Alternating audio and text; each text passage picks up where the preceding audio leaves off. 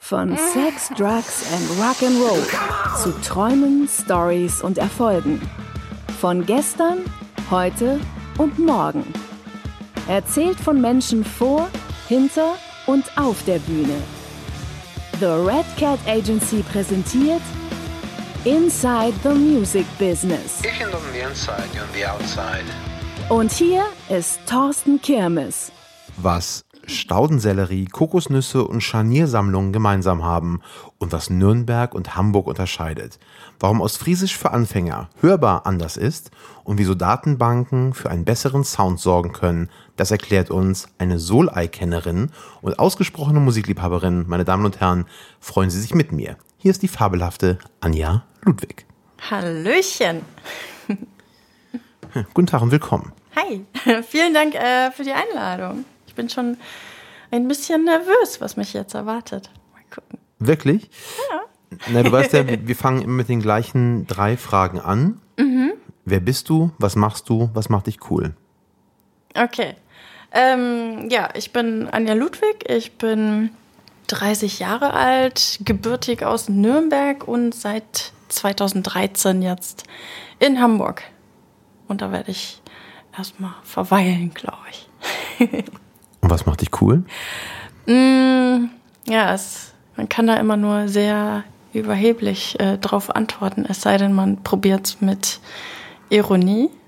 Und ich würde sagen, was mich besonders cool macht, ist, dass man äh, sehr gut über mich lachen kann. Ich hoffe auch mit dir lachen kann. Das auch, ja. Okay. Das steckt dann ja an. Okay, also, es ist cool mit dir zu lachen, wenn ich das so festhalten darf. Ähm, üblicherweise geht's weiter mit unseren Quickfire Questions. Äh, ich leg einfach los und du weißt dann eigentlich, wie es lang geht. Ja. Relativ einfach. Nürnberg oder Hamburg? Hamburg Ein perfekter Tag ist. mit Schokolade. Was sagst du Bushido, wenn du ihn im Fahrstuhl triffst? Servus. Ein Tag ohne Musik ist. Verloren. Der schlimmste Job, den du haben könntest. Auf einer Eselfarm äh, und die Esel dazu erzieht, äh, Touristen durch die Gegend zu tragen. Welches Kompliment hörst du am häufigsten? Ähm, dass ich ein schönes Lächeln habe. Stadt oder Land? ähm, beides. Köln ohne Solei ist wie Nürnberg ohne. Bratwürste. Bei Batman wärst du?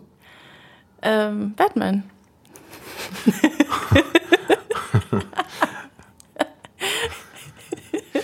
Ostfriesisch für Anfänger ist. Ein Film. Was würdest du niemals tun? Ähm, ich glaube, da gibt's nichts. Gute Production Music ist. Gut. Was hast du als letztes gekauft? Eine Powerbank. Ein Foley Artist ohne Kokosnussschalen ist. Ist auch ein Foley Artist, weil es gibt ja noch andere Materialien. Ja, äh, vielen Dank für den kleinen Einblick. Gerne. Du bist unser bisher jüngster Gast. Oha. Wisst ihr, soll- denn, wisst ihr denn, wie alt ich bin? 30, auch für unsere Hörer hattest du ja eben einleitend äh, Stimmt. gesagt. Ja. Oh, gut. Ähm, aber umso mehr freue ich mich, dass, dass du äh, uns hier beehrst. Vielen Dank. Dankeschön. Ähm, denn bei dir erfahren natürlich die Berufseinsteiger vielleicht aus erster Hand, Mhm. wie das denn geht und wie man sich so fühlt. Denn äh, wir, die vielleicht dann länger dabei sind, können ja nur aus unseren Erfahrungen zehren und berichten, die aber nur noch ein bisschen länger her sind. Frage daher. Wie findet man als Kauffrau für Marketingkommunikation den Weg über den Foley Artist hin zum Sales Manager und Music Consultant im Bereich Production Music? Erzähl doch mal. Ja, ähm, ich glaube, äh, den Weg findet man nicht, sondern der Weg findet einen. Das heißt, ähm, angefangen und groß geworden, beruflich gesehen, bin ich im Marketing in einer Werbeagentur und ähm, habe dann auch äh, verschiedene Agenturen äh, ja, mit meiner Arbeit äh, infiziert und äh, habe da sehr viele Einblicke bekommen, was, was man denn alles so als Werbeagentur äh, machen kann. Ne? Man kennt ja die klassischen 360-Grad-Agenturen, die sagen, sie machen alles, aber machen es dann irgendwie eigentlich nur halb, weil man kann sich nicht äh, auf alles spezialisieren. Das heißt, ich finde immer, es besser dann, dass man sagt, okay, ich bin eine Digitalagentur oder ich bin eine Eventagentur oder ähm, etc. pp. Und dann weiß man genau, okay, die Köpfe beschäftigen sich auch nur damit. Und äh, die sind auch immer damit beschäftigt, weil immer nur höchstwahrscheinlich solche Anfragen reinkommen und dann werden die immer besser von der Kompetenz und auch ihr Netzwerk bildet sich dann entsprechend aus. Alles andere ist dann wirklich sehr wischiwaschi, würde ich sagen, dass man halt äh, hier mal jemanden kennenlernt oder da mal eine Kompetenz äh, erwirbt und dann macht man das ein halbes Jahr nicht mehr und dann ist man aber schon wieder draußen, weil die technologischen Veränderungen sind auch immer da und deswegen finde ich Spezialisierung sehr wichtig als Agentur. Außer man ist jetzt so ein, so ein Haus von mehreren hundert Leuten, dann kann man das dann abteilungsmäßig aufteilen. Aber sonst finde ich Spezialisierung gut. Und ähm, ja, ich habe eigentlich nach dem nach dem Abitur wollte ich zunächst äh, Music Supervisor werden. Hab dann die, äh, hab das in den Credits äh, von den Filmen gesehen, die ich so im Kino und äh, zu Hause gesehen habe und äh, habe mich dann so ein bisschen damit beschäftigt, okay, wie, wie werde ich Music Supervisor? Damals äh, habe ich dann mir sogar noch ein Buch gekauft, also das macht man heute vielleicht gar nicht mehr, dass man einfach, sondern geht einfach ins Netz und ähm, ja, dann war das aber irgendwie so nicht so klar. Es gab keine besondere Ausbildung, kein direktes Studium dafür, sondern es war dann so, ja, über Praktika und Vitamin B. Ich hatte weder das eine noch das andere. und dann ähm, bin ich irgendwie so auf die Werbung gekommen, dachte mir, ja, okay, da ist ja auch immer äh, Bewegtbild dabei. Und ich bin halt irgendwie, ich, ich mag gern visuell denken äh, und auch äh, akustisch denken, so beides gemeinsam, ne? Und äh, das, das hat mir immer gut gefallen in der Kombination. Und dann war ich äh, in Internetagenturen, ich war in, in Printagenturen. Ähm, und dann habe ich äh, so ein bisschen gemerkt, okay, in den, in den Agenturen ähm, ist, ist jetzt nicht so die Mentalität, wie ich mir das vorstelle, dass man wirklich äh, als ein Team äh, zusammenarbeitet und auf ein Ziel zusteuert, sondern es waren sehr viele ähm, ja, Machenschaften äh, unterwegs, wo ich sage, ich, ich kläre gerne die Dinge immer im direkten Dialog und wenn mich irgendwas stört oder so, dann, dann gehe ich zu den Leuten hin und sage so, hey, das war nicht so cool oder hey, wie, wie, wie äh, nimmst du mich wahr? Irgendwie hast du da ein Feedback für mich. Und dann kläre ich das gern auf direkten Weg, weil alles andere erzeugt nur Mutmaßungen, Gerüchte und dann über Flüsterpost wird es dann wieder weitergetragen und ähm, das, was da, da habe ich keine Lust drauf, da habe ich auch keine Zeit für, ehrlich gesagt. Und ähm, das war dann in der Agentur dann oft so und dann dachte ich mir so, okay, ist das jetzt so ein Agenturding? Äh, und dann wollte ich mal einfach raus und ähm, bin wieder auf äh, ja, den Ton im Film gekommen und dann habe ich so ein bisschen, da habe ich dann im Internet recherchiert, also ich war dann so weit, dass ich endlich mal bei Google und Konsorten was eingegeben habe. Das hat mich dann äh, zu Sounddesign äh, geleitet und äh, dann noch konkreter äh, hin zu Foley Artists. Und da habe ich mir erstmal einen Ass abgelacht, äh, dass man äh, mit einem Busch vor einem Mikrofon Geld verdienen kann.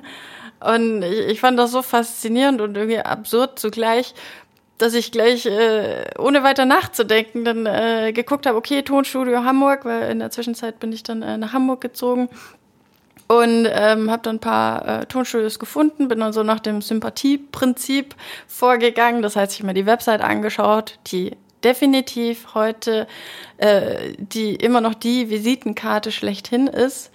Und ähm, der Eindruck, der, den man dann so auf der Website findet, äh, oder man, man geht über die Social Media Kanäle rein, ne? aber ich finde, so, ein, so eine ganzheitliche Darstellung eines Unternehmens ist schon, ist schon noch die Website. Und ähm, die, war, die war super aufgeräumt, die war recht klar, was sie machen. Konnte auch äh, gleich die Leute sehen, die da arbeiten. Ne? Das beeinflusst ja auch manchmal die, die Entscheidung.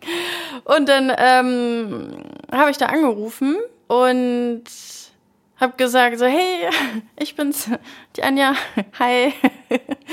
Und ja, ich habe äh, eure euer Unternehmen gefunden und äh, würde gerne Sounddesign machen oder lernen, habe aber von Tuten und Blasen keine Ahnung. Und äh, man muss dazu sagen, in der Zwischenzeit hat mich äh, die Agentur, wo ich bis dato war, rausgeworfen. Ähm, das äh, war aber abzusehen, weil sie schon gemerkt haben, dass ich nicht äh, nicht so der typische Follower bin, sondern ich habe meinen eigenen Kopf und ähm, das lief dann so manchen Personen dann so ein bisschen zuwider, glaube ich, so und ähm, das ist auch nicht so die Arbeitsweise, die ich mir vorstelle, sondern in meinem Verantwortungsbereich will ich schon meine Note mit einbringen.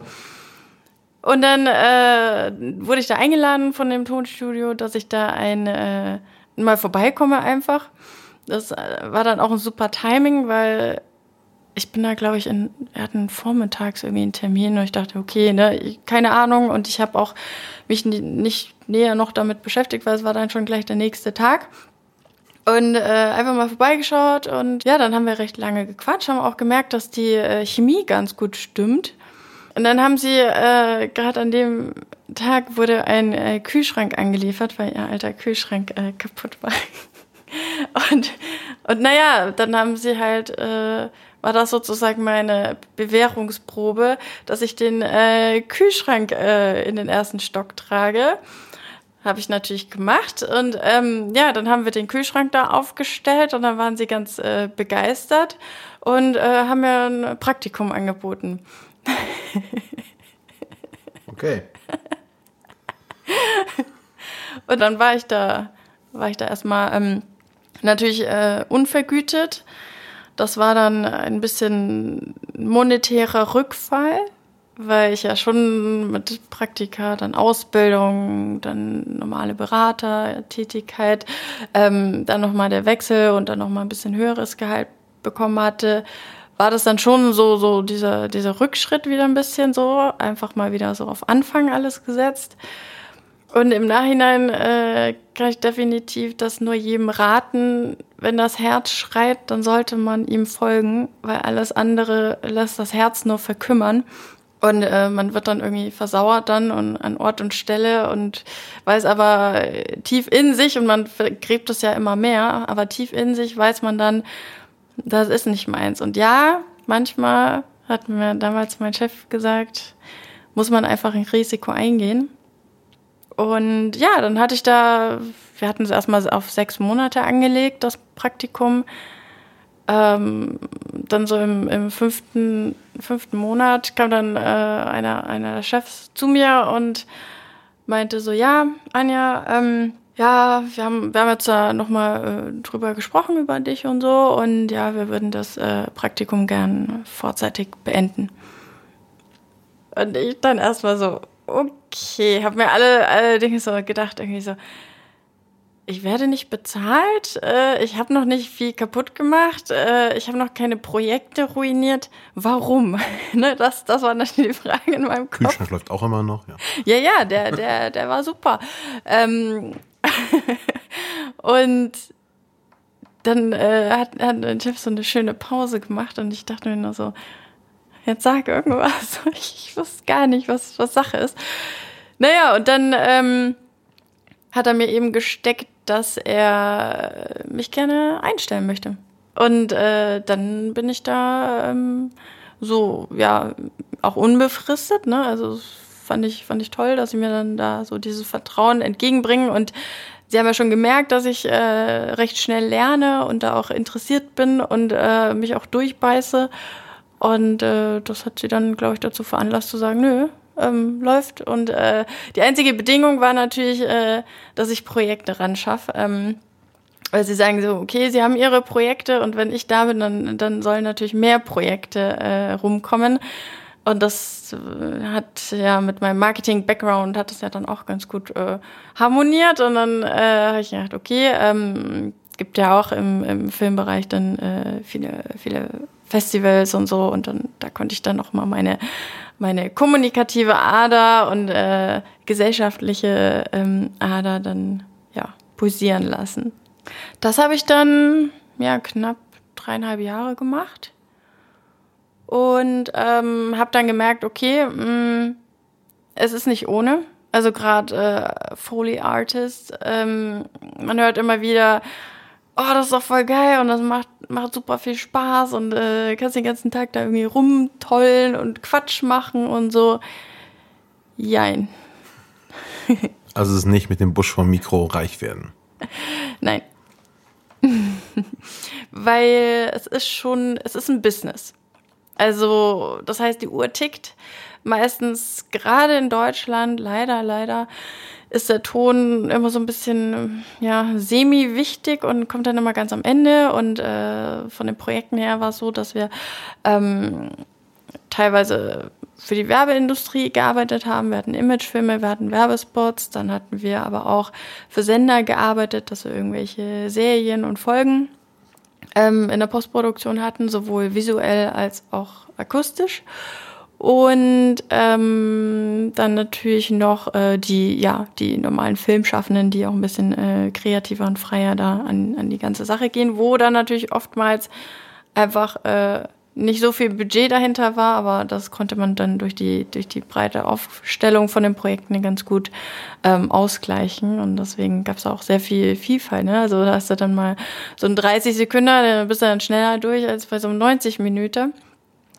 Und äh, gerade bei den Langspielfilmen merkt man dann schon, okay, der, der Cutter ist immer noch irgendwie am Schneiden und es gibt noch keinen Picture Log und du, du kannst dann am Ton nicht viel machen, weil wenn sich das Bild verschiebt, dann musst du die ganzen Tonspuren wieder verschieben und das ist, hatten wir auch manchmal, gibt es dann auch so spezielle Software, mit der man das dann wieder hinbiegen kann, aber es ist nicht geil.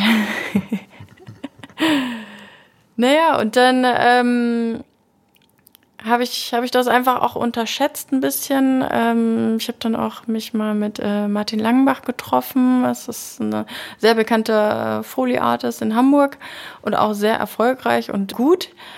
Und der ist halt wirklich voll in seinem Element. Ne? Also er hat ein, ein Studio, wie man sich das eben dann äh, vorstellt, mit allerlei Krimskras, mit unterschiedlichen Untergründen. Es sieht aus irgendwie wie so ein, wie so ein Keller mit ganz viel Zeug drin einfach. Und ne, weil ich mir dachte so, okay, äh, wie geht das eigentlich? Ne? Erstmal irgendwie von Profis äh, mal zeigen lassen. Und das war dann schon so Fließbandarbeit. Also es wurde erst getaked, der Film wird getaked, so an welchen Stellen brauchen wir was, weil es äh, muss dann noch mal gucken, okay, ist das jetzt so 90 Minuten und dann ist da äh, jetzt äh, sollen noch ein paar Sounds on top kommen, weil man die halt einfach bei der äh, Tonaufnahme am Set nicht mitgenommen hat, weil da konzentriert man sich rein auf den äh, Dialog und alles andere wird erstmal so, ja, runtergefallen, weil jeder Tag ne, kostet natürlich auch Geld. Früher war das so, dass man wirklich dann nochmal alles äh, nur für den Ton gedreht hat ähm, dass man komplett die Dialoge weggelassen äh, hat, aber dass man komplett irgendwie die Atmo drauf hat, die Bewegungen, die Schritte und sowas. Und das ist heutzutage gar nicht mehr vorstellbar, weil es einfach den, den Kostenrahmen so sprengen würde. Mm, und äh, deswegen hat man immer weniger Zeit äh, für den Ton und es gibt Manchmal hat man vielleicht noch so einen Nurton, wo die dann in Drehpausen der, der, ähm, der Boom-Operator noch irgendwie rumrennt und ein bisschen äh, äh, Töne angelt, so. Und das ist immer so ein, so ein kleiner Kampf am, am Filmset, so der Boom-Operator, der, der ist immer so am Ende der Nahrungskette. Wird gerne mal gefressen. Am Ende beschwert man sich aber natürlich, wenn der Ton nicht passt. Aber er ist eigentlich immer im Weg. und ähm, genau, dann äh, es ist halt einfach ein, ein sehr großes Investment, sowohl zeitlich als auch monetär und auch was seine Fähigkeiten angeht. Weil es ist nicht so, dass man, ähm, und auch äh, vom, vom Studio her, also es muss auch ein Raum sein, der klanglich so äh, passt, dass er nicht nach dem Raum klingt, wie, wie in manchen Musikstudios. Die haben einen gewissen Klang, aber genau deswegen feiert man dann auch die Aufnahmen. Ne? Aber bei Foleys äh, sollte da keine Note dranhängen, weil das, das lenkt dann ab, weil die Arbeit ist erst dann gut, wenn sie nicht wahrgenommen wird. Sobald man irgendwie merkt, oh, der, Schritt war irgendwie zu viel oder daneben oder so. Und das passiert dann subtil. Man merkt, irgendwas ist komisch, man kann es dann nicht sagen, aber dann, dann ist es nicht gut. Dann ist dann dein Job nicht gut gemacht. Also man verweilt sehr im Hintergrund. Ist das nicht unbefriedigend? Das heißt also, dein, dein, die größte Anerkennung ist, wenn es keiner merkt. Ja. Das ist ein bisschen skurril. So, vor allem, ähm, wie findet man von, von der Ideologie, nenne ich das jetzt mal, den Weg in eine Industrie, äh, wo man sich nach Charts und Gold und Platin orientiert und die Erfolge einfach über die Industrie schon gekrönt werden. Oder gekrönt, Auszeichnung zumindest gibt's ja. Mhm. Oder vielleicht gab's die ja mal. Für physische Tonträger auf jeden Fall. Ja. Ja, es ist äh, definitiv äh, ein, ein kleiner Wandel. Weil vom, vom Hintergrund, äh, ja, so von Backstage nach äh, auf die Bühne sozusagen. Mm, also ich habe das dann eigentlich mit jeder Produktion habe ich dann gemerkt, wie auch mein Anspruch steigt, dass ich dann auch bisschen äh, ja, technischer an die ganze Sache rangehe, dass ich dann irgendwas in einem Animationsfilm im Hintergrund habe und mir nicht nur Gedanken mache darüber, äh, dass ich es leiser mache, sondern ich habe auch überlegt, oh, welche Frequenzen muss ich denn äh, rausschneiden und wie schnell breitet sich Schall im Raum aus. Ne? Das war dann schon sehr irgendwie so, wo ich dann in andere Sphären dann gekommen bin. Und ich auch gemerkt habe, dass ich äh, nicht dahin komme äh, werde mit meinem Anspruch äh, oder mit meiner Arbeit, dass ich, dass ich meinem Anspruch genüge. Ich habe es dann äh, bei Martin gesehen, ne? äh, erstmal das ganze Equipment, das ist, hat er sich ja auch über, hat ja auch nicht irgendwie so von heute auf morgen geholt, aber innerhalb von 20 Jahren, da kann man schon so eine Menge äh, sich ranholen. Und es gibt Foley Artists, die, die dann im Interview sagen so, ja, also laufen konnte ich erst nach sieben Jahren. Das heißt, die haben sieben Jahre wirklich äh, trainiert, trainiert mit jeder Produktion. Weil das Laufen, das man normal kennt, das ist, ist ja nicht so, dass du dann irgendwie mit dem Mikrofon im Raum rumläufst, sondern du bleibst auf der Stelle. Und das ist eine ganz andere Gangart. Das muss man erstmal lernen. Also man muss wirklich das Laufen neu lernen. Und es dauert, dauert Zeit, weil man, weil man das ja schon so kennt. Und das habe ich einfach unterschätzt. Und das war dann so dieser, dieser Gedanke, okay, werde ich da je hinkommen? Werde ich mir dann ein, ein Studio mieten oder, oder ja, kaufen und, und mir mich dann da so einrichten und so? Oder werde ich eben nur so ein bisschen Folies machen? Und das war mir dann nicht genug. Ich will schon immer irgendwie dann 100 Prozent geben. Und dann bin ich so ins Grübeln gekommen und dachte mir so, oh, also mit meinem Marketing so, ne, das ist ja auch äh, ein, ein Steckenpferd von mir und äh, den Weg, den ich eingeschlagen habe, ist auch ein Weg, den ich, den ich nicht missen möchte. Auch wenn ich mir es nicht mehr so in Agenturen dann vorstellen konnte, erstmal zu arbeiten. Und dann, ja, was macht man, wenn man äh, grübelt? Man äh, geht ins Internet, äh, guckt sich um, was es so gibt. Bei mir waren es dann, ja, Stellenanzeigen, wo ich dann geguckt habe, was gibt's denn so auf dem Markt, was könnte man da irgendwie kombinieren. Ja, und dann äh, bin ich äh, auf die Stellenanzeige von dem Musikverlag gestoßen, bei dem ich jetzt bin. Und äh, da dachte ich mir nur so, okay, was für ein gefundenes Fressen.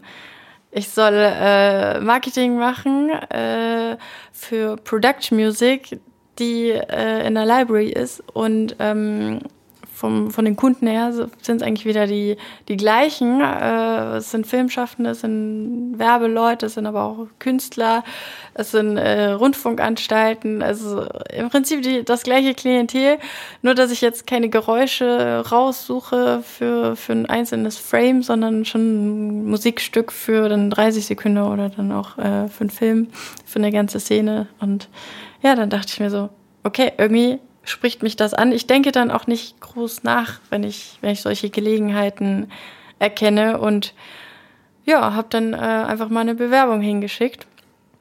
Und innerhalb von, von ja, ein paar Tagen, glaube ich sogar, ähm, kam da schon eine Rückmeldung und ne, sie wollen mich mal kennenlernen.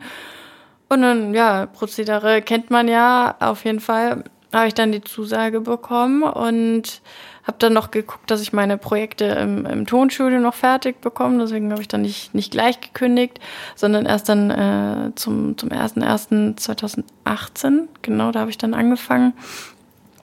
Und genau, da bin ich dann jetzt so gelandet.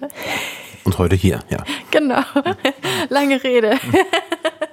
Ja, aber doch, doch ganz, ganz, ganz spannend. Und äh, letztendlich bleibt ja dann hängen, dass, äh, ich glaube, du hast eingehend gesagt, dass man äh, zuhören soll, wenn das Herz schreit. Mhm. Ähm, und Musik hat mit Leidenschaft zu tun. Ist das auch irgendwie für dich essentiell, wenn man in die Musikbranche geht?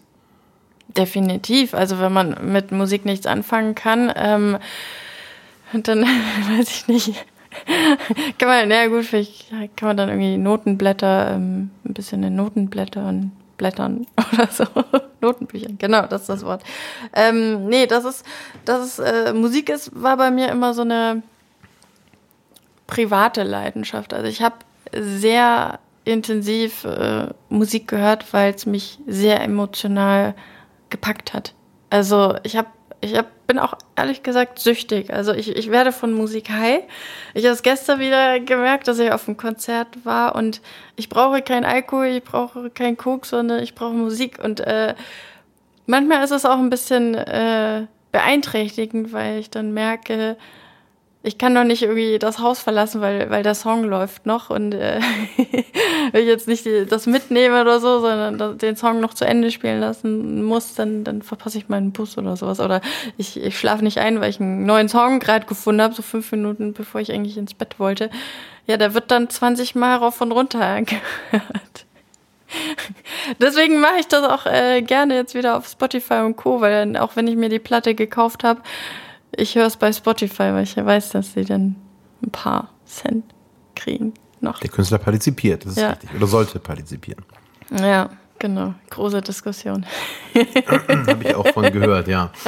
Ähm, gibt's denn, gibt's Fehler, die du bewusst, also, na, Fehler macht man meistens ja nicht bewusst, aber ein Fehler, den du begangen hast oder irgendwelche Dinge, die passiert sind, die du auf der einen Seite bereust, vielleicht ein zu hartes Wort in dem Moment, ähm, oder einfach Dinge, aus denen du gelernt hast, also aus Fehltritten, was ist so das Learning für dich? Gibt es Sachen, die man äh, aus deiner Erfahrung einfach Personen auf den Weg geben kann? Definitiv. Also gerade der Wechsel immer zwischen den verschiedenen Firmen war ja immer, man weiß nicht, ob es besser ist, ob es schlechter ist, ob es äh, dein Traumberuf dann am Ende des Tages ist. Ne? Das ist ja immer so ein bisschen, man kriegt ein bisschen was mit, so im Bewerbungsgespräch und so, wie das Unternehmen sich äh, online und, und, und so präsentiert. Aber man weiß es definitiv nicht vorher. Und ich äh, hatte und habe auch immer noch ein, ein sehr großes Sicherheitsbedürfnis. Und ich würde mir wünschen, das ist also auf jeden Fall eine, eine Lektion, die ich gelernt habe, dass man, dass es nicht schlimm ist, loszulassen, weil irgendwas kommt immer. Und ähm, gerade in Deutschland, also das ist, äh, wir sind, wir sind eigentlich ziemlich safe. Nur habe ich äh, früher, früher das dann halt so gemacht, dass ich zum Beispiel auch aus der Agentur äh, raus bin. Ich wollte unbedingt nach Hamburg und es war dann so ein bisschen, ich habe nicht unbedingt mit offenen Karten in dem Moment gespielt. Ich habe, das war, ich hatte die Ausbildung dort absolviert, ich habe dann noch ein Jahr da gearbeitet und dann überlegt man sich, okay, wie geht's weiter? Dann habe ich äh, Natürlich äh, wollte ich noch ein Studium on top setzen. Ähm, das hatte aber dann nicht bei den Unis geklappt. Das wäre dann in Richtung Wirtschaftspsychologie. Aber das waren dann so NCs von 1,3 und äh, mit meinem tollen Abischnitt äh, hat das dann nicht 1,4 geklappt. wahrscheinlich. Nein, äh, einfach nur umgedreht. 3,1 hatte ich. Ich habe gedacht, vielleicht überliest das jemand oder dreht's falsch rum und aber hat keiner gemacht. Leider. Aber du wirfst dir nicht im Abi-Zeugnis heute noch bei. Nein. Ist, ist ja auch ein bayerisches, ne? Muss man immer dazu sagen. Aber in Hochdeutsch geschrieben. Ja. Ja, Okay. genau. Die Zahlen sind ja üblicherweise dann in beiden ähm, Sprachen, nenne ich das mal, identisch. Ja, komischerweise. ja, ja, genau. Und dann, ähm, ja, ähm, wollte die Agentur natürlich auch wissen, ne, wie, wie meine Pläne sind und äh, die waren da sehr straight.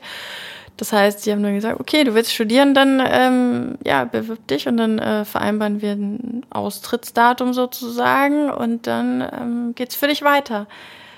Aber du, du, wenn du dich bei der Uni bewirbst, hast du ja nicht gleich eine Zusage. Und ähm, wenn ich keine Zusage bekommen hätte, dann, dann wäre ich halt auch mein Job los gewesen. Und das war dann so, wo, wo die Angst so, so sich reingesneakt hat. Und ich das dann halt verschwiegen habe. Ich habe mich dann bei den Unis beworben, habe dann überall Absagen bekommen und ähm, wollte aber trotzdem nach Hamburg. Also das, das war dann schon irgendwie so safe. So. Und dann habe ich halt angefangen, mich, mich bei Agenturen äh, zu bewerben. Natürlich erst bei den Großen. Und ich denke, ja, ich, ich habe ja jetzt hier so Ausbildung und die wollen mich alle. Ja, nee. und dann äh, habe ich mich ja noch weiter beworben, auch eher bei, bei mittelständischeren Agenturen. Und dann hatte das äh, recht kurzfristig geklappt dass ich dann äh, da vor Ort war und äh, die mir auch schon gleich äh, den Vertrag hingelegt hatten und ich musste am gleichen Tag noch kündigen. Äh, es war alles irgendwie so ein bisschen holter die Polter und dann hatte ich bei mir in der Agentur angerufen und die wussten eben noch nicht, ne, was, was Sache ist. Ich, Dass du morgen weg bist. Genau, genau. Und äh, da habe ich so, so ein bisschen vor den Kopf gestoßen. Und das, das bereue ich definitiv. Also das ist was, was ich auch nicht, ähm, ja, nicht, nicht zu mir erzähle, ne? Weil ich will schon immer irgendwie mit offenen Karten spielen, aber die Angst saß mir da einfach zu sehr im Nacken, dass da irgendwas nicht klappt und ich dann irgendwie den Job los bin. Wahrscheinlich hätten sie mich auch dann behalten, so, aber die, die waren sehr so in diesem Fördern und Fordern äh, Spiel drin. Ne? Also die waren da sehr konsequent, was, was mich auch sehr geprägt hat. Und ich auch immer noch dankbar bin, aber das war so ein, so ein Ding, wo ich mir dachte, sowas machst du nicht nochmal in deinem Leben. Und dann in der Musikindustrie. Hallo. Genau. Okay, aber das, was ist das Learning dann konkret? Mm, Risiken einzugehen. Dass man, wenn man, wenn man irgendwo hin möchte, dass man da zu 100 Prozent dahinter steht, keine Spielchen treibt und wirklich dann, ja, das Ergebnis dann so akzeptiert, wie es dann rauskommt. Aber ist es dann ein Risiko, mit offenen Karten zu spielen, glaubst du? Also ist es ein Risiko, geradeaus zu sein? Ja. Doch, denke ich schon. Also, mh, mm, wenn man, wenn man, wenn man eben Klartext spricht äh, und dann auch sagt, so, ich möchte gehen und, und ne, dann, dann wird das so vereinbart und dann, klar, also es kommt immer noch drauf an, ne, wie, wie ist man, äh, wie, wie stimmt die Chemie und man kann ja dann immer auch über alles reden, so. Das ist so vielleicht mein, mein Learning draus, ne, dass das, was die, die Leute dann zu mir im Vorfeld sagen, dass es dann nicht immer so eintreten muss, ne? sondern dass man immer irgendwie eine Lösung findet und dass es dann nicht irgendwie so schwarz-weiß sein muss. Nee, und die Informationen, die du nicht hast, heißt üblicherweise auch Wettbewerbsvorteil. Mm. Also äh, es ist ja nicht so, dass jeder offen spielt. Ja, das stimmt. Das also, au contraire. Ja. Spannend. Spannend. Das heißt, du hast doch einen sehr hohen Anspruch an dich selbst offensichtlich dann. Ja. Was kein Fehler ist. ähm, Gibt es ein, wenn wir jetzt auf die negative Seite geguckt haben oder wenn man das negativ nennen kann, äh, zumindest also ein Learning, was du daraus gezogen hast, gibt es Erfolge, die du für dich gefeiert hast in irgendeiner Form? Wo du sagst, das hier ist das absolute Highlight für mich gewesen in meiner Karriere oder bei den Unternehmen und wenn ja, ähm, wie reflektiert das auf dich, auf deine Arbeit und glaubst du, dass es wichtig, dass man diese Erfolge, nenne ich erstmal, hat und äh, feiern kann? Mhm. Ja, sind, sind, ich bin nicht der Typ, der dann irgendwie so mit, mit Awards irgendwie viel anfangen kann oder mit irgendwelchen Preisen oder irgendwelchen Competitions, die man hatte, sondern ich bin immer so mein eigener Richter und wenn ich äh, sage, es war gut, mir selbst gegenüber, dann ist das äh, viel mehr wert als irgendein Preis, den mir jemand anderes gibt. Weil auch wenn, wenn ich irgendwie Lob bekomme für meine Arbeit und ich selbst nicht damit zufrieden bin, dann ist es für Lob für mich Schall und Rauch. Also das, das verfliegt dann an mir oder fliegt an mir vorbei.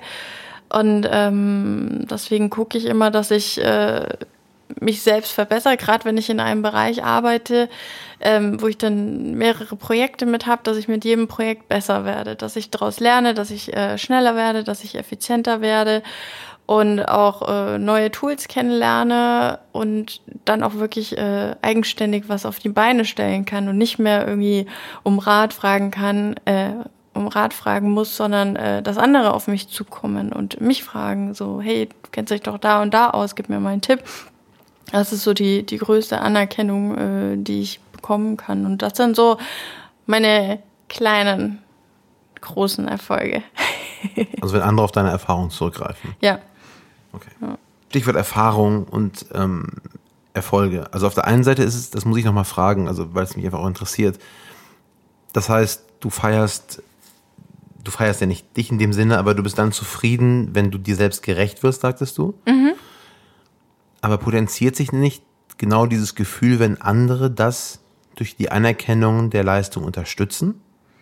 Also wenn du zufrieden bist und andere sagen, hey, das war echt ein guter Job, Das sind für mich einfach nur andere Perspektiven. Das heißt, das ist wär, wär, wenn dann nur eine Bestätigung. Und nicht, dass, also wenn ich Anerkennung bekomme, dann äh, liegt die nicht sofort bei mir und, und ich, ich fühle mich anerkannt, sondern ähm, es ist dann eher nur, nur eine Bestätigung, wenn ich mich selbst schon äh, gefeiert habe, sozusagen. Okay.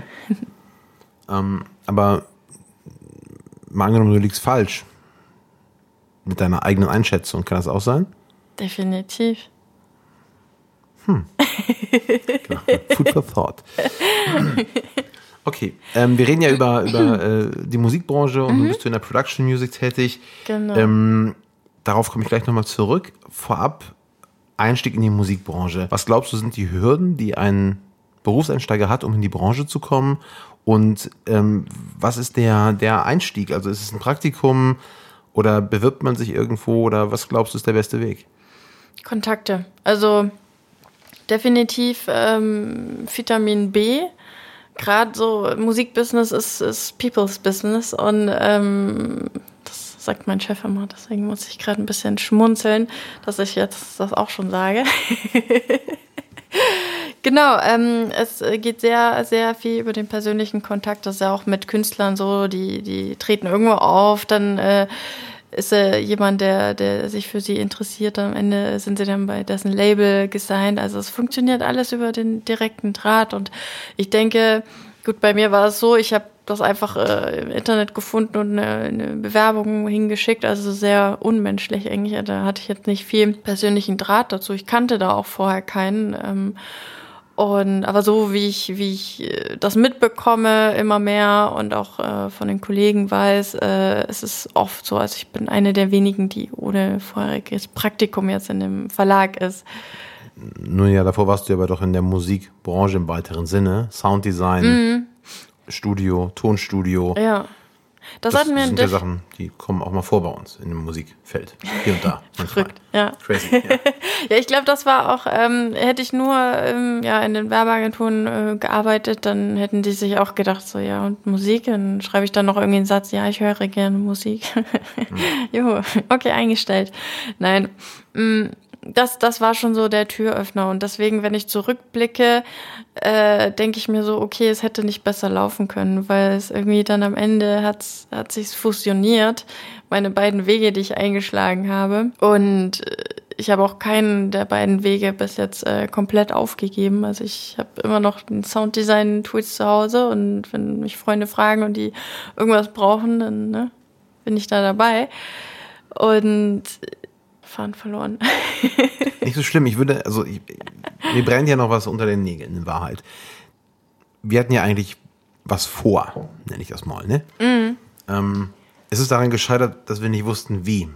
Ich wollte oder wir wollten eigentlich äh, die so drei, vier, fünf übliche Foley Artist Tools hier mitbringen und sagen, mach doch mal, weil es ist ja ein Sounderlebnis. ja. So, über den Staudensellerie bin ich nicht rausgekommen.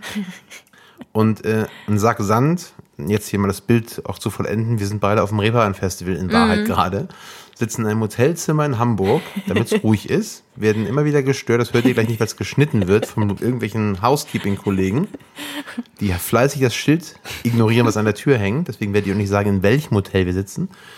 Ähm, was hätten wir mitbringen müssen, damit du hier eine Welt kreieren kannst? Was auch immer. Eine sein mag. Welt. Ein Western. Ein Western. Was sind so typische Dinger, die man da irgendwie auf dem Tisch hätte haben müssen? Auf jeden Fall ein bisschen was Sandiges. Ähm, ja, irgendwie was Metallisches für, für Pferdehufen oder halt dann auch die berühmten Kokosnüsse, die immer noch sehr gut funktionieren. Ähm, sehr viel Geklimper mit, äh, ja, sei es jetzt irgendwelche, also diese Steigbügel, die, die klappern ja auch mal gegen, gegen die Gurte und da ist immer so ein bisschen Metall dran, also so ein paar Metall, ähm, sage ich jetzt mal, die man da aneinander reibt oder sehr viel Klamotten, da ist ja immer sehr viel Leder und ähm, auch mit den Hüten und so, da, da ist ja immer viel, viel, was dann da irgendwie äh, Geräusch macht, weil es gibt äh, wenn man, wenn man äh, Geräusche macht, dann hat man eigentlich immer so drei, drei Bereiche, auf die man sich konzentriert. Das eine sind äh, wirklich äh, Kleidungsgeräusche, ne? also man bewegt sich und man merkt das erst, wenn man das selbst macht, äh, dass, dass wenn man es eben noch nicht gemacht hat, äh, dass da was fehlt. So, sonst ist es einem nicht bewusst. So, also das heißt, man macht die ganze Szene erstmal irgendwelche Geräusche und man verbiegt sich da wie so ein Vollhorst, weil man natürlich nicht so äh, sich bewegt wie der Schauspieler, sondern äh, man muss es ja extremer machen. Und es ist, es ist göttlich, sich das mal anzuschauen. Ähm, also nicht nur ein Hörerlebnis, sondern tatsächlich auch ein visuelles Erlebnis. Genau, okay. genau, definitiv. Also man, man könnte die echt irgendwie äh, abfilmen und man, man und dann, wenn man das noch irgendwie neben, neben das Bild setzt, ne, was dann am Ende des Tages dabei rauskommt, weil es ist echt ein, ein richtiges Handwerk. Man, man sitzt da, man, man, man, ja, es ist, es ist so richtige körperliche, harte Arbeit, weil gerade dann, wenn wenn es nicht getroffen wurde, wenn es nicht synchron ist mit dem Bild, dann musst du es nochmal machen und nochmal und dann hast du irgendwie so einen, so einen schweren Sack, den du dann irgendwie da wuchtest äh, oder das Pferd steht auf und du, du musst es dann irgendwie so, so einen fetten Sandsack dann da irgendwie über den Boden so ein bisschen ziehen, ne, damit du die, die Geräusche hast. Mhm. Und du wirst auch zum, zum Schauspieler von, von allen Dingen, von Menschen, von Tieren, von Gegenständen, so, du, du ahmst ja alles irgendwie nach, so von, von irgendwelchen Türen, die man dann aufmacht oder wenn man die auftritt, da muss man dann wieder gucken, dass man das Mikrofon richtig platziert hat oder eingestellt hat, ne, dass wenn man nicht so leise Geräusche macht und dann plötzlich tritt man da gegen die Tür, dann muss man dann wieder gegen äh, oder man hat dann irgendwie auch, auch die, die Waffen so, das war mal ganz witzig, so auf dem Filmset. Ähm, hatten wir dann auch äh, Waffen äh, im, im Einsatz und dann hat man, hat man den Ton auch einfach mal mitgenommen, ne? Aber am Ende des Tages war halt das wirklich nur so, so, so ein Puff. also, also, ne, die Realität äh, hat in, in den Filmen eigentlich, die ist da nicht mehr übrig. Weil wenn du einfach nur, so fängt, denkt man ja normalerweise, ne? Man sieht irgendwas, er hat irgendwie ein, ein Glas oder, oder, oder irgendeinen Gegenstand, den man halt vielleicht auch im Haushalt hat, man nimmt das, man macht das Gleiche und es klingt einfach anders. Beziehungsweise es klingt halt irgendwie so, wie man es wie normal kennt, aber im Film ist es halt nochmal anders, weil du das wirklich betonst und du musst ja auch gucken, dass du die, die Frequenzen dann nicht von, von der Sprache vielleicht auch störst, ne? dass, dass es irgendwie zu laut ist und dann so reincrasht. Es ist sehr viel äh, Fake dabei, aber es ist so gut gefaked, dass du es ja am Ende dann nicht hörst, wenn du es gut gemacht hast. So viel äh, zu, zu Foley Artistry. Ist das ja. ein Wort? Guck mal. Ja. Wunderbar. Ähm, und äh, mehr Infos dazu übrigens wie immer in unseren Show Notes. Die findet ihr ähm, beim Podcast eben in den besagten Notes oder unter www.thredcat.de auf unserer Homepage. Und da wird sicherlich auch einen Kontakt zu Anja geben, wo ihr fragen könnt, was es mit diesem Staudensellerie nun wirklich auf sich hat. Oh ja, gerne. Gibt es Vorbilder? Ja, definitiv. Aber nicht ein einzelnes, das äh, so mein, mein Superhero ist, sondern je nachdem, in welchen Bereichen ich äh, besser werden möchte, ähm, gibt es auch verschiedene Leute, die das halt dann, oder die die Eigenschaft dann schon haben. Ne? Sei es, dass es irgendwie Leute sind, die wirklich super diszipliniert sind und dann wirklich so ähm, sich die Dinge vornehmen und dann auch gleich sofort anpacken und äh, sich da auch nicht aufhalten lassen oder dann, äh, dass andere Leute vielleicht mehr Sport treiben und ähm, da auch irgendwie regelmäßiger dran sind und Sportler zum Beispiel. genau. also je nachdem, äh, ich habe ich hab noch keinen Menschen gefunden, der all die Eigenschaften hat, äh, die ich mir äh, die ich mir für mich wünsche. Deswegen, ich pick mir eigentlich so aus allen Leuten immer sowas raus, wo ich sage, oh, den muss ich mir merken für das, den merke ich mir für das. Und dann natürlich äh, verfolgt man die dann, ne, je nach Möglichkeit, irgendwie in den sozialen Medien oder sowas und lässt sich von denen dann weiter inspirieren. Und ja. Gibt es da Dinge, die du, die du teilen möchtest? Also wo du sagst, das inspiriert mich oder die Person, guck da mal hin, das ist total spannend? Mm. Oder guck da lieber weg, weil das bringt gar nichts. Kann ja auch sein. Ja, es gibt, es gibt natürlich auch die Nicht-Vorbilder, ne, wo man sagt, so, da, da möchte man nicht hin. ja, stimmt. ähm, aber was Konkretes, ja, schwierig. Es ist schwierig, dann auch nicht in irgendwelche, gleich irgendwelche Stempel aufgedrückt zu bekommen. Du willst sagen, egal was du sagst, ist es falsch. Nein, weil äh, wenn man gewisse Namen nennt, äh, wie jetzt Greta zum Beispiel, dann hat man schon gleich wieder polarisiert. Aber ich finde es einfach großartig und wichtig, äh, straight zu sein. Wirklich straight sein. Das, was man sagt, was man denkt und das, was man tut, dass das in, im Einklang ist, dass es identisch ist und dass man nicht irgendwie redet, redet, redet, was man alles machen könnte und oder nur meckert, äh, alles ist doof, sondern dass man wirklich dann, ähm, ja, dann, dann macht man halt das, was in seinen Möglichkeiten steckt und äh, bleibt da dran, egal was andere sagen. Und lebt danach. Genau, genau. Ja, schön, wenn es überall so wäre tatsächlich. Also mhm. ich bin ja auch äh, ein Freund der Authentizität und ähm, ja, und äh, auch äh, Führungskräfte habe ich ja jetzt auch schon äh, diverse kennenlernen dürfen. Und das ist äh, wirklich äh, immer sehr, sehr unterschiedlich. Aber man merkt definitiv, ähm, wie sehr das abfärbt. Also wie sehr die, die, der Charakter der Geschäftsführung sich, sich auf das äh, Team und die Arbeitsweise herunterbricht, ohne dass es irgendwie aktiv äh, umgesetzt wird, dass man dann wirklich irgendwelche Regeln vorgibt, sondern das, das passiert irgendwie so subtil. Und da bin ich so, so ein Freund von ähm, wirklich dieses Fördern und Fordern, äh, dass man sagt, okay, ähm, ich weiß, was du kannst und ich weiß, was du noch können wirst. Und dass man immer so ein bisschen, bisschen mehr, ja, einfordert, als was der Mitarbeiter dann bereit ist zu geben aber das gleichzeitig ihn nicht überfordert. Aber dafür muss man halt seinen Mitarbeiter sehr gut kennen und auch äh, regelmäßig äh, ja dann über Feedbacks äh, sprechen und auch eine Atmosphäre schaffen, dass es in beide Richtungen geht, weil ich finde immer so so äh, Geschäftsführung und Team, das sollte irgendwie so so ein eins sein und äh, dass das da in alle Richtungen auch äh, Feedback geben kann. Und du meinst Mitarbeiter fördern in der Form, dass man Sachen fordert wo die Geschäftsführung in dem Fall dann die Überzeugung hat, dass der Mitarbeiter das erfüllen kann mhm. und der Mitarbeiter daran wächst und sich es selbst beweist. Genau, genau. Okay, ja. ja. super.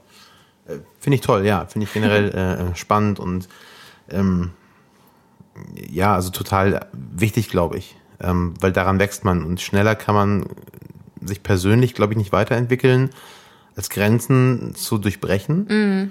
und sich selbst jeden Tag tatsächlich zu beweisen, dass man das nun wirklich erreichen kann. Mhm. Und das stärkt das Selbstvertrauen, Selbstbewusstsein und das ist ja dann wiederum reflektiert auf, glaube ich, das Unternehmen.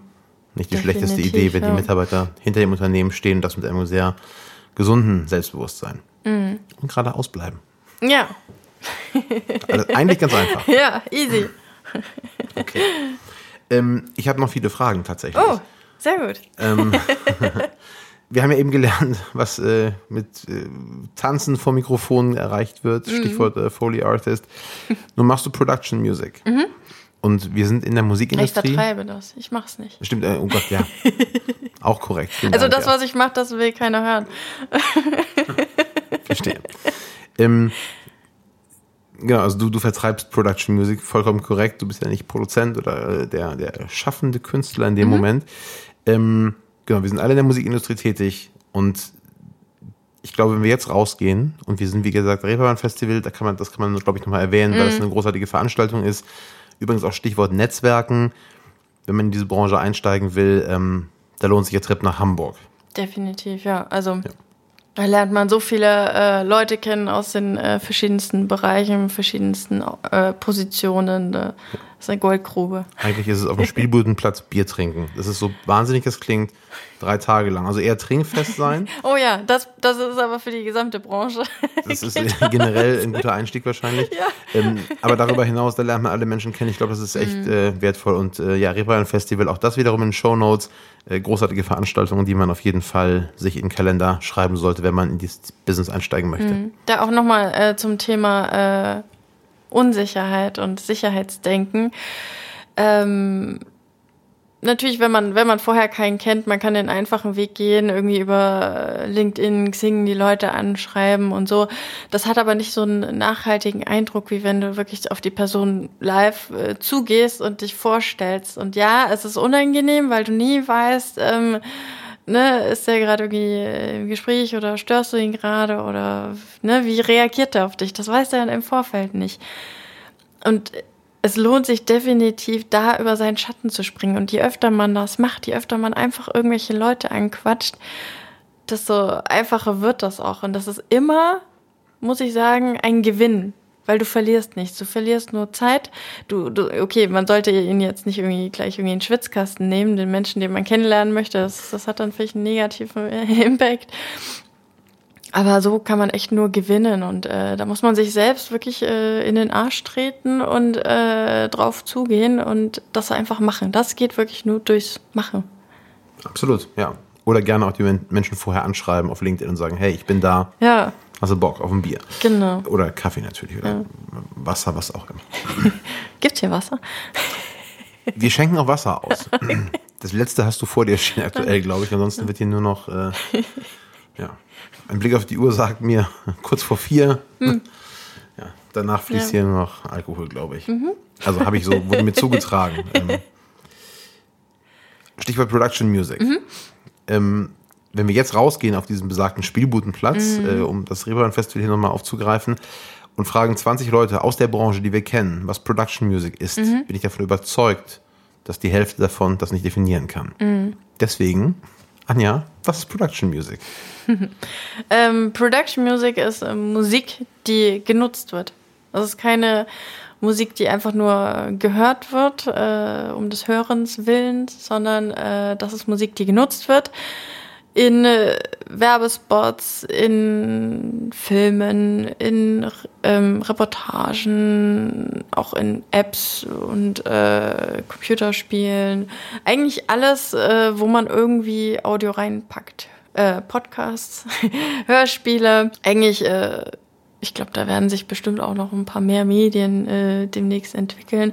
Gerade der, der Wandel hin zu, zu digital, äh, man sieht immer mehr äh, Bewegtbild online ich glaube, eigentlich äh, kann man nur fast irgendwie Print ausschließen für uns. Wenn es kein E-Book ist. Ja, ja, stimmt. Aber heißt das eigentlich jede Musik Production Music ist, aber nicht jede Production Music ist dann kommerzielle Musik in Anführungszeichen?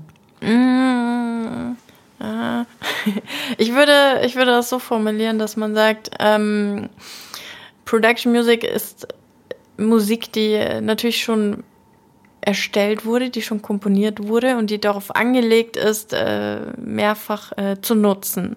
Das unterscheidet sie von der Auftragskomposition. Eine Auftragskomposition ist so gedacht, dass du wirklich ähm, sehr konkrete Vorstellungen hast, was die Musik angeht und ähm, sei es, dass du, dass du den Film äh, auch musikalisch äh, nacherzählen willst und der Score sich halt wirklich über den ganzen Film äh, äh, bewegt äh, und sitzt oder ähm, dass du dann wirklich so dein, deine Markenidentität ne, im, im Audiobereich dann widerspiegelst. Und da sage ich dann auch, okay, das, das schafft keine Production Music, weil erstens kann es sein, dass ein anderer dein, den gleichen Song dann auch irgendwo in einem Spot drin hat. Und ähm, zweitens äh, ist es dann schon ein, ein, ja, ein Glücksgriff, wenn du genau die Musik findest, die die Werte deiner Marke ähm, exakt treffen. Und die Werte deiner Marke sollten ja äh, originell sein, ne? Und deswegen harmoniert das nicht so ganz. Aber was ähm, Production Music eben kann, ist äh, inspirieren. Das heißt, ähm, sie kann äh, als Vorlage dienen für deinen Filmschnitt. Das heißt, du hast gewisse Szenen. Und wenn du, wenn du den äh, Film komplett irgendwie mit mit äh, dem Score auflädst, dann äh, wirkt es ja auch schon fast wieder ein bisschen synthetisch. Das heißt, du hast ja auch noch eine, eine Geschichte, die, die findet dann irgendwie in einer realen oder surrealen Welt statt und da gibt es vielleicht dann mal ein Radio, das läuft oder es gibt ein, ähm, eine Fernsehsendung irgendwie oder es gibt ähm, ja, so Alltagssachen oder dass jemand, irgendwie gerade ähm, joggen ist und dann hört da irgendwie gerade äh, Musik oder sowas. Da, da kann man das gut platzieren. Und ähm, genau, und äh, ich finde halt auch, dass dadurch, dass, dass die meisten Production Music Libraries auch sehr breit aufgestellt sind, findet man da eigentlich immer was. Also man, man hat ja verschiedenste Genres, man hat verschiedenste Einsatzbereiche. Und das ist so das, was äh, der, der große Unterschied ist. Wenn, wenn ich jetzt Künstler bin und sage, okay, ich mache Musik, ja, kommerzielle Musik äh, wird immer schwieriger sein, da irgendwie äh, Gehör äh, sich zu verschaffen, weil es einfach von, ich habe das gestern gehört, irgendwie 2002 gab es äh, 136.000 Releases und äh, 2018 waren es dann schon äh, 12 Millionen. Und äh, wenn du da noch irgendwie die Aufmerksamkeit haben willst, ja, viel Spaß. ähm, wir befassen uns ja auch sehr damit äh, und ähm, ich finde es immer wieder faszinierend und ich erkläre es, glaube ich, jedem, den ich treffe. 40.000 Songs täglich auf Spotify, also werden täglich hochgeladen. Mhm. Das heißt, in diesem Ablauf des Podcasts, wenn man jetzt an Alben denkt, 10 mm. bis 12 Titel, haben gefühlt 70, 80 Künstler innerhalb von einer Stunde neues Material veröffentlicht. Mm. Wenn du jetzt den Künstler als Brand siehst, dann ist die Frage, wie, wie verschaffe ich mir überhaupt Gehör? Wie mm. werde ich überhaupt wahrgenommen? Deswegen Branding ist da noch ein sehr, sehr äh, junges Thema, glaube ich, im Bereich Artist Management und Artists. Aber ähm, das ist total faszinierend, wie sich diese Branche gerade in der Form vor allem wandelt. Ja, ja, du musst, du musst wirklich äh, nicht nur ähm, originell sein als Künstler, sondern auch wirklich dich auch originell vermarkten, weil nur weil du dann irgendwie jetzt im Radio läufst oder sonst wo, heißt das nicht, dass äh, dich dann jeder gleich kennt, weil es einfach die Masse ist an Musik, die momentan ja. halt Plus, rauskommt. Ich glaube, du musst dich erstmal originell vermarkten, bevor das Radio dich wahrnimmt. Also. Mm, mm, das auch, ja, stimmt. Erstmal ja, ja. ähm, Okay, Production Music. Klar. Was machst du konkret? Also was ist dein Job? Wenn du, du komponierst nicht, du vertreibst die Musik, sagst du. Das heißt, du bringst die Musik irgendwo unter. Genau, genau. Also ähm, im Grunde funktioniert ja eine Library als äh, Schnittstelle zwischen den Künstlern und denen, äh, die die Musik einsetzen möchten. Und da kommen wir ins Spiel. Ich habe, äh, ich sehe das immer so: Es gibt ganz viele Künstler auf der einen Seite, es gibt ganz viele ähm, Unternehmen auf der anderen Seite, beziehungsweise eben deren Projekte und auf der anderen Seite dann die Songs. Und äh, das sind ganz viele Fäden und wenn man die einfach so aufeinander zulaufen lassen würde, dann äh, würde das in so einem riesen äh, Knoten dann enden und keiner wüsste mehr, wo was wie zusammengehört. Und da kommen wir ins Spiel, weil wir dann eben die richtigen Fäden äh, zusammenschnüren. Das heißt, das richtige Projekt äh, kriegt dann den richtigen Ton und deswegen ist auch, äh, unterscheidet sich Production Music auch nochmal von, von äh, der kommerziellen Musik, weil Production Music schon so komponiert wird, dass sie einsatzbereit ist. Das heißt, will ich irgendwie in der Dokumentation äh, landen, dann weiß ich schon, okay, da wird höchstwahrscheinlich irgendwie ein Sprecher drüber sein. Deswegen werde ich jetzt vielleicht nicht irgendwie das mit Vocals zuballern, sondern dann werde ich wahrscheinlich auf die Vocals verzichten, Instrumental machen und dann auch gucken, dass äh, die Frequenzen für den Sprecher frei sind und dann eher in anderen Bereichen dann da ein bisschen mehr Remi-Demi mache. Oder will ich äh, besonders stylisch sein, weil ich irgendwie für, für einen Fashion-Spot irgendwie ein Album konzipieren möchte. Ne? Also man geht da wirklich sehr von dem Nutzen aus und komponiert dann dahingehend. Also es, es gibt die verrücktesten Alben in, im Production Music Kontext. Es gibt Alben für, für Geburtstagsfeten, es gibt Alben für und, und Jubiläen und sowas.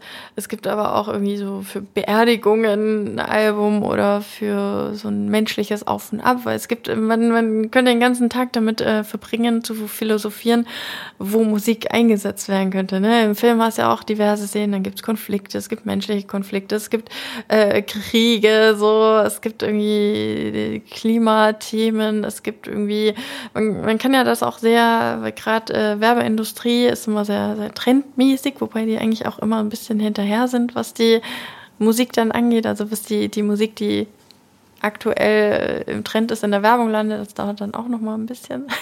Und äh, genau, und so aktuelle Themen, dass, dass man halt schon auch so in weiser Voraussicht guckt, okay, was ist aktuell so, so in der Welt los? Jetzt gerade ist viel mit, mit äh, Klima äh, zugange. Das, dann guckt man halt, okay, was, wie, wie könnte so ein Album klingen? Äh, wird das was Organisches? Wird das noch irgendwie was Futuristisches mit drin haben, wird das ein bisschen auch so, so konfliktmäßig. Man denkt sich ja dann oder guckt dann auch schon, okay, was gibt's da für Beiträge, wie, wie sind die geschnitten, was erzählen die da, was könnte man da musikalisch noch hinzufügen und dann konzipiert man das. Genau, und mein Job ist dann wirklich, ähm, das, was in der Library ist, in die äh, Projekte zu stopfen. Verstehe. Also rein zu beraten. Genau. Beraten, stopfen. Ja. Okay. Eine letzte Frage zum Thema Production Music, also eher erklärend. Ähm, ich gehe davon aus, dass es auch nicht jeder weiß. Production Music ist nicht gleichzusetzen mit GEMA-freier Musik. Nee, das sind ja, sind ja jetzt irgendwie wirklich zwei Paar Schuhe. Also die ja auch nicht, also ich habe es deswegen gefragt, weil mm. ich davon mhm. ausgehe, dass manche unter Production Music halt lizenzfreie Musik sehen. Mm, und ähm, mm. das muss man eben Ja, manche, manche sagen auch Archivmusik oder Musik aus der Dose, da, da freut freut man sich immer sehr. Das ist wie bei, bei den äh, Geräuschen, wo man sagt, ja, nimm doch was aus dem Archiv oder aus der Dose. Also die Begriffe kamen dann wieder. und ähm, nee, also unsere Künstler sind äh, alle bei der GEMA und deswegen äh, sind, die, sind die Titel auch äh, alle GEMA geschützt. Äh, wir machen da auch äh, keinen kein Unterschied. Also das ist dann bei uns wirklich komplettes Repertoire, weil sonst wirst du ja wahnsinnig. Und äh, sonst gibt es noch andere Libraries, äh, deren Mitglieder nicht in der GEMA sind, wo du dann aber natürlich nie weißt, was die Zukunft bringt. Das heißt, sobald ein Künstler ähm, bei der GEMA eintritt, wird sein gesamtes Repertoire pauschal geschützt. Das heißt, wenn er schon mal vorher für eine GEMA-freie Library geschrieben hat, ist das plötzlich dann GEMA geschützt. Das kriegt man natürlich erst mit, wenn man dann eins auf den Deckel bekommt, weil man den Song irgendwo platziert hat. Deswegen sagen wir, nee, äh, uns ist die Rechtssicherheit äh, ein sehr hohes Gut und wir wollen auch, äh, dass da keine Kopfschmerzen im Nachhinein entstehen. Deswegen sagen wir, nee, wir gehen straight in den richtigen Weg meines Erachtens. Und ähm, es ist auch so, dass äh, da sehr viele Mythen, Ideen und äh, ja auch äh, Konstrukte umherschwirren, wo man, wo man sich selber dann noch mehr irgendwie den Kopf kratzt und oder am Kopf kratzt und dann sich überlegt, okay, habe ich jetzt hier irgendwas falsch verstanden oder wie, wie haben die das jetzt schon wieder verstanden? Das ist irgendwie auch manchmal sehr kreativ, was da irgendwie alles zusammengemischt wird die Mythen sind äh, also erstens nicht, nicht auslöschbar wahrscheinlich mm. und es gibt äh, unzählig viele. Ich glaube, jeden Tag entstehen noch neue. Also mm. es ist, äh, das ist aber auch, äh, weil, weil das nicht so, äh, man, man guckt sich das nicht an und das ist irgendwie offensichtlich, sondern es ist schon ein komplexes Konstrukt mit ja. den Rechten. Und man wird auch nicht aufgeklärt, weil es ist ja auch irgendwie der besagte mm. Wettbewerbsvorteil von eben, mhm. die Informationen nicht zu teilen. Mhm. Ja, das Ding ist halt auch noch, das unterscheidet das auch nochmal von einer, von einer ähm, wenn man jetzt äh, Hitmusik äh, lizenzieren will. Man sagt dann irgendwie so, ja, ich habe hier einen Spot und ich will jetzt da irgendwie Rihanna drin haben. Dann äh, denkt man sich so als erfahrener Music Consultant, okay, wenn du Geld hast, dann mach das, ne? Also, und meistens ist es einfach, weil, weil sie halt äh, das, was sie bei dem Song spüren, das wollen sie halt eigentlich kaufen. Sie wollen nicht, nicht unbedingt den, den Song haben, sondern sie wollen einfach das, was der Song mit ihnen macht, haben. Und das muss man erstmal so ein bisschen rauskitzeln und äh, dann findet man halt so langsam den, den, den Weg so, okay, wie, wie soll das musikalisch klingen und passt das überhaupt äh, zu dem, was du vorhast, so. Und ähm, bei Hitmusik muss man natürlich äh, verlagsmäßig und labelmäßig so ein bisschen äh, Hände schütteln und verhandeln und das kann auch mal dann äh, recht schnell teuer werden, also so vom sechs- bis siebenstelligen Betrag. Und äh, das ist halt dann bei Production Music schon äh, gebündelt, ne? dass du die, die entsprechenden Rechte im Label und ähm, auch Verlag schon äh, kombiniert hast äh, durch einen Vertrag mit dem, mit dem Composer dann. Und äh, da, da gibt's dann nur noch einen Lizenzantrag und dann ist alles fein. Natürlich, äh, die GEMA vertritt dann äh, das Aufführungsrecht Aufführungsrecht und das mechanische Vervielfältigungsrecht. Und äh, die Rechte haben die Künstler natürlich abgegeben. Das heißt, die sind dann je nachdem, welcher Einsatz das ist, äh, nochmal zu erwerben. Sprich, im TV-Bereich ist es so, dass es den Rahmenvertrag gibt äh, zwischen der GEMA und den Rundfunkanstalten und die Rundfunkanstalten übernehmen dann die Gebühren der GEMA. Das heißt, wenn man da irgendwie was äh, die, die Musik drin hat und da irgendwie einen Spot hat oder eine Dokumentation oder so, dann muss man das natürlich äh, berichten, man muss das entsprechend anmelden bei der GEMA, aber es fallen da keine Kosten an. Genauso hat sich die GEMA auch jetzt mit den Social Media Portalen geeinigt, dass man da wirklich äh, hochladen kann und die Portalbetreiber übernehmen das dann pauschal. Das heißt, es gibt viele viele Bereiche, wo das für den Musiknutzer keinen Unterschied macht, ob es äh, GEMA geschützt ist oder GEMA frei ist. Und da wird auch gerade im Online-Bereich immer noch mehr passieren. Ich meine, es gibt ja auch so viele Embedded Player von Vimeo, von YouTube und Co., die man dann auf der, auf der eigenen Website äh, platziert. Das heißt, das läuft dann auch über Google und nicht über die eigene Website. Und wenn man dann wirklich in einem eigenen Player einen Spot laufen lassen möchte, dann ist es auch so, dass du äh, bei der GEMA äh, online dir deine Lizenz holen kannst für deine Website und dann gilt die auch äh, für alle Musikstücke, die da drauf platziert sind. Das ist dann auch nicht so, dass du das jedes Mal machen musst, sondern du hast eine gewisse äh, Zeit. Du kannst ja, glaube ich, wählen zwischen drei, sechs, neun und zwölf Monaten. Ähm, also maximal auf jeden Fall ein Jahr. Und dann hast du eben diese Online-Lizenz und kannst du alles reinballern, was du willst. Also das ist auch ziemlich, ziemlich bequem mittlerweile so. Und da passiert auch noch ganz viel. Von dem her versuche ich das immer so ein bisschen zu differenzieren, so warum. Und meistens ist es wirklich so diese Ungewissheit, weil man nicht weiß, okay, was kommen da für Kosten auf einen zu, ähm, für wen fallen die an und so. Und da ist das einfach noch sehr viel, sehr viel unklar. Und das, da bin ich auch so ein bisschen im Zwiespalt zwischen der GEMA ähm, und, äh, und unseren ähm, Kunden, weil die gerade Messebereich ist dann schon ein bisschen komplexer bei der Anmeldung, dann geht es dann auch um international, sehr ja, spannend, ja, vor allem online. Genau. Mm, und da ist es halt dann, verstehe ich halt natürlich die Kunden, die dann sagen, so, sie sind ich habe von mehrfach, äh, von mehreren schon gehört, so sie sind alle bereit, äh, Geld dafür in die Hand zu nehmen. Und sie finden das ja gut und sie wollen die Künstler vergüten.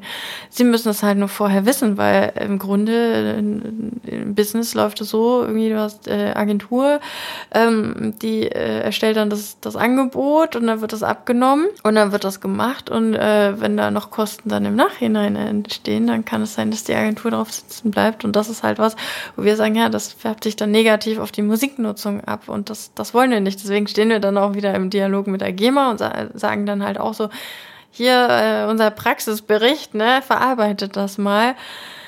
Und äh, ja, das ist dann immer so, so ein Hin und Her so. Also ich, also es gibt auf jeden Fall Bereiche, wo GEMA-freie Musik Sinn macht.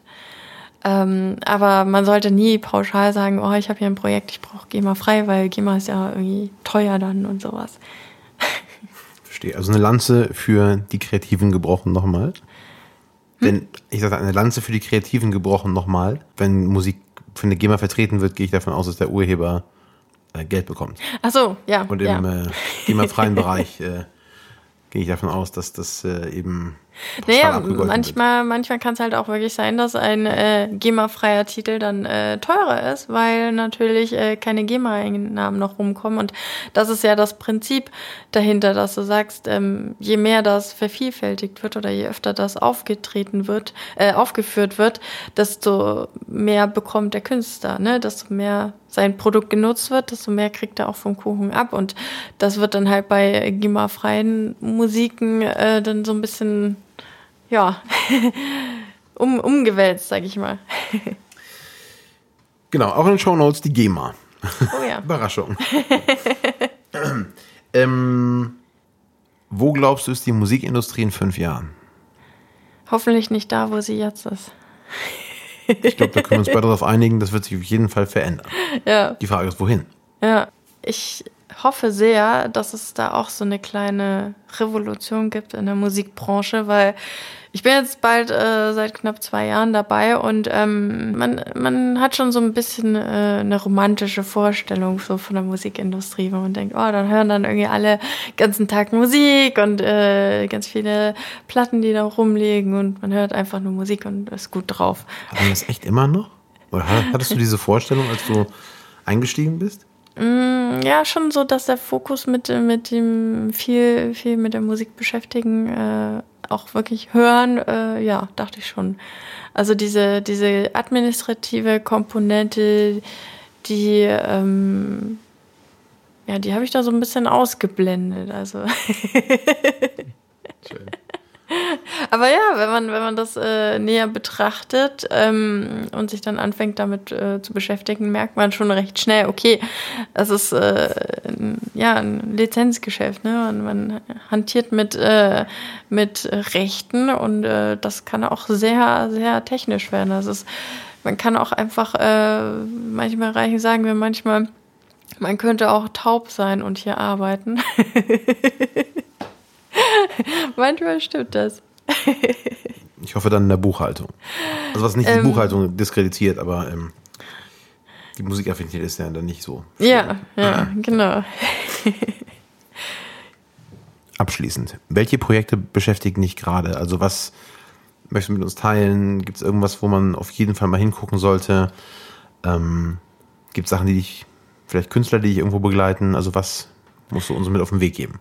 Ich habe ich hab eine Vision, weil ähm, gerade in der Musikindustrie ist der Konkurrenzkampf äh, sehr ausgeprägt und auch unter den Künstlern, wo ich sage, können wir da nicht hin zu einer mehr kooperativen Industrie? Das äh, gestern auch äh, in einem Panel äh, dann das Beispiel mit äh, der Sampling-CD, dass man halt äh, nicht äh, Sampler nicht Sampling, Sampler, so ein CD-Sampler, wie jetzt die Bravo-Hit so. Das war der erste Schritt irgendwie von der Musikindustrie, dass sie mal irgendwie zusammengearbeitet haben. Vorher hat jeder selber so irgendwie so ein paar Stücke draufgepackt auf irgendwie so ein, so ein gemischtes Album und hat dann irgendwie einfach nur noch äh, ja verschiedene Aufnahmen dann fast draufgepackt. Und der Mehrwert war dann halt für den, der es gekauft hat, nicht so groß. Also sind die jetzt auch nicht so durch die Decke gegangen. Als sie dann aber sich mal alle an einen Tisch gesetzt haben und gesagt haben, okay, lass uns von verschiedenen äh, Labels und Verlagen da Musik äh, zusammenpacken. Äh, und dann kam dann sowas raus wie Bravo Hits. Und das ging dann wirklich durch die Decke. Und dann hat ja auch jeder davon partizipiert. Das ist ja das Schöne an dem, an dem Ganzen, dass man dann wirklich, wenn man, wenn man kooperiert, ich sage dann auch nicht, dass man irgendwie jetzt sich komplett zusammenschließt, das geht ja auch gar nicht, ähm, und ein bisschen Konkurrenz darf sein, weil man, man äh, ist ja wie unter Mitarbeitern, ne? dass man sich so anspornt gegenseitig. Das, das sollte auch da sein, weil sonst, sonst äh, ja, wird man ja auch zum Sesselpupser, wenn man denkt, oh, wir stehen uns alle so Flower Power mäßig. Nee, also ein bisschen darf schon da sein. Ähm, das äh, fördert ja auch die Entwicklung von neuen Technologien, ne? weil jeder denkt, okay, wie kann ich äh, meine, mein, mein Unternehmensprofil mehr schärfen? Und aber dennoch denke ich mir, okay, wir haben, wir haben gerade alle irgendwie dasselbe Problem, äh, dass unsere Daten irgendwie äh, uneins sind, dass es hier Datenpakete gibt, es gibt dann da welche und irgendwie so, so ein großes Durcheinander und ähm, es gibt keinen definierten Workflow, es gibt keine definierte Datenstruktur, die für alle gilt. Und ich meine, du hast ja immer das gleiche Produkt, das ist Musik. Und dann könntest du so, so definieren, okay, so, so wird das gehandhabt. Oder dass auch ähm, zum Beispiel bei, bei, dem, bei der Postproduktion, ähm, wenn man da Sprecher angefragt hat.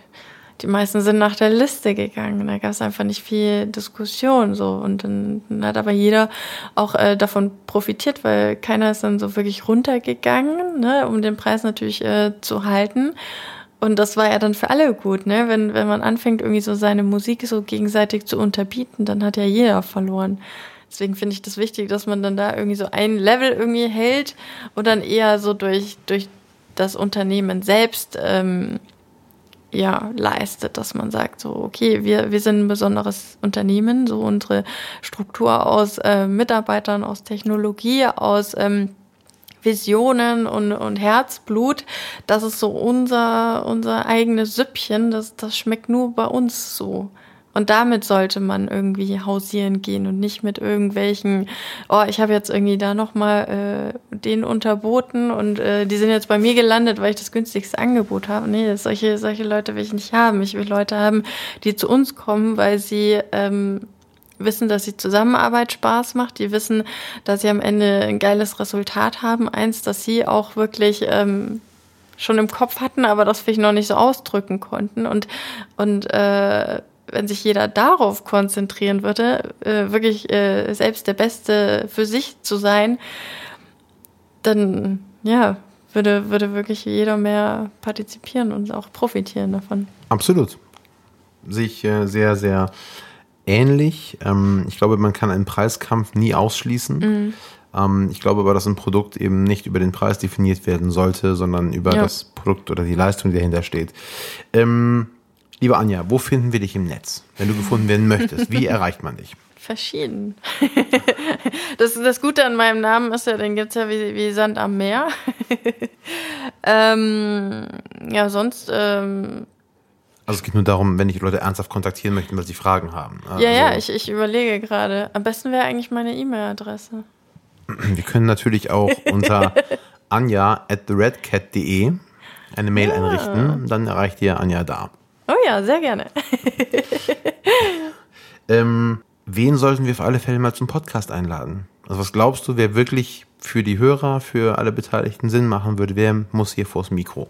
Mm, ich würde, ich würde Künstler ähm, einladen, die ähm, aus deren Perspektive erzählen, im Sinne von, ich habe gestern mit einem gesprochen, der auch äh, gemeint hat, okay, er ist, er ist Künstler, er ist Musiker, er möchte sich auf die Musik konzentrieren und er möchte von diesem ganzen Administrativen und so äh, ferngehalten werden. Deswegen diese, die, die Denke, dass äh, der ja der Künstler jetzt ja alles selber machen kann, weil er hat ja jetzt den direkten Draht äh, zum zum ja zu seiner Zielgruppe. Ähm, das ist, hört sich erstmal schön an, aber wenn man dann anfängt, sich um die ganzen Dinge zu kümmern, äh, hat man definitiv äh, keine keine Muse mehr, weil man dann so so in diesem technischen Denken drin ist. Und dann sage ich immer, okay, jeder sollte auf sich auf seine Kompetenzen äh, fokussieren. Das heißt, der Künstler ähm, kümmert sich dann äh, um, um die Musik und äh, zum Beispiel The Red Cat kümmert sich dann um, um alles andere. Ich möchte mal kurz, muss ich hier muss hier intervenieren. Ähm, das ist nicht abgesprochen, logischerweise. Und ähm, also ja, wir leisten das. Es ist, ist zwar so, aber äh, es gibt auch viele andere, die äh, es draußen auf dem Markt gibt, das muss ich aber auch hinzufügen, aber niemanden, der so eine Hand anbietet. Ja. Ähm, das ist nicht der Preis, das ist Wettbewerb. Das ist mm. Wettbewerbsvorteil in dem Moment. Ähm, jeder unserer Gast bekommt ein kleines Geschenk. Oh. Und ähm, wir haben uns da was ausgedacht. Ich weiß, wir haben doch schon darüber schon mal gesprochen. Oh. Es ist ein Buch. Ach, sehr schön. Ich habe es noch nicht geschafft, äh, mir, mir das zu besorgen. Es steht noch auf meinem Wunschzettel. Möchtest du den Hörern berichten, was es denn ist? Ein Buch ähm, mit dem wundervollen Titel Spuren statt Staub, wie Wirtschaft Sinn macht. Und wir hatten da das letzte Mal, als wir uns in äh, Köln auf der, ähm, naja, neben, neben der, der Soundtrack Cologne äh, getroffen hatten.